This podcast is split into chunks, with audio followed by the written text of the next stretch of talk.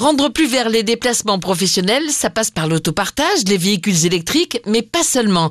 Depuis la crise sanitaire, les mobilités douces se développent aussi dans le monde de l'entreprise. Daniel Vassalucci, président d'Optimum Automotive, société spécialisée dans la gestion de la mobilité des salariés. Aujourd'hui, les entreprises intègrent euh, des nouveaux moyens de mobilité tels que les vélos, on peut aller jusqu'aux trottinettes, on peut descendre jusqu'aux scooters. Euh, en fait, on voit se déployer euh, vraiment d'autres solutions. Alors bien évidemment, ça dépend de l'entreprise, ça dépend de son implantation. Est-ce qu'elle est en centre-ville, est-ce qu'elle est en campagne? Mais en revanche, oui, on voit bien que dans les types de véhicules gérés par nos clients, on voit évoluer avec de plus en plus de vélos, de trottinettes, etc. Les trajets inférieurs à 5 km représentent encore 40% des déplacements en voiture. Pourtant, les mobilités douces ont de nombreux avantages, même au travail. Par exemple, le vélo de fonction, également appelé vélo taf, permet dans les grandes villes de gagner du temps en évitant les embouteillages de stationner plus facilement.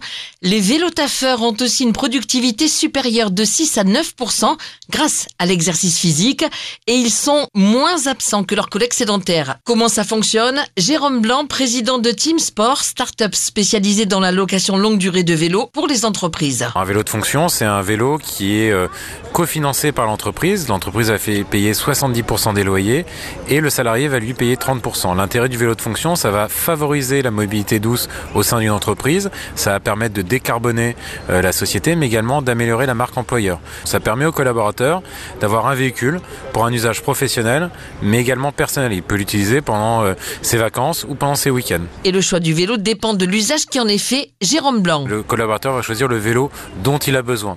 Imaginez une personne qui a besoin euh, d'intermodalité.